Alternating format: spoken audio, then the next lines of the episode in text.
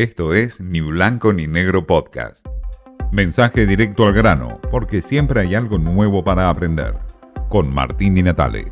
La política argentina no deja de sorprender y saca lo peor de sí mismo, y más cuando empieza la campaña electoral.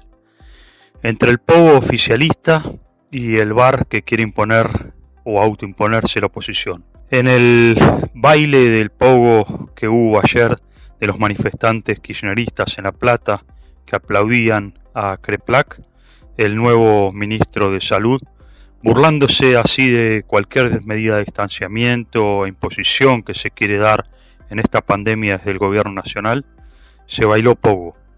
Y por supuesto también hay pogo interno dentro del Frente de Todos, cuando Rossi quiere resistir su candidatura a senador en Santa Fe a pesar de los reclamos de Perotti o del propio gobierno nacional que lo amenazan con eh, expulsarlo del propio Ministerio de Defensa.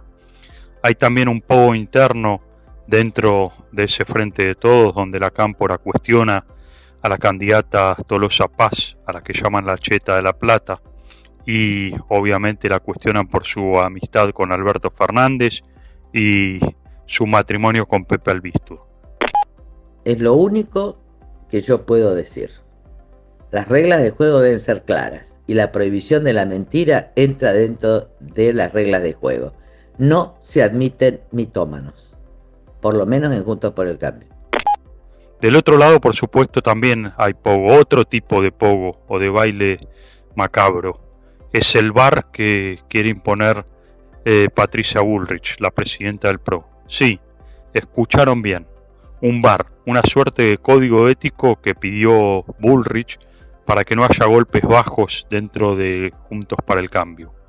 Es que tanto Manes como Carrió y el propio Santilli se cruzaron en enriedos de golpes bajos en los últimos días. Manes llegó a decir de que la reta no tenía proyecto nacional y Elisa Carrió dijo que Manes es un mitómano, que miente todo el tiempo.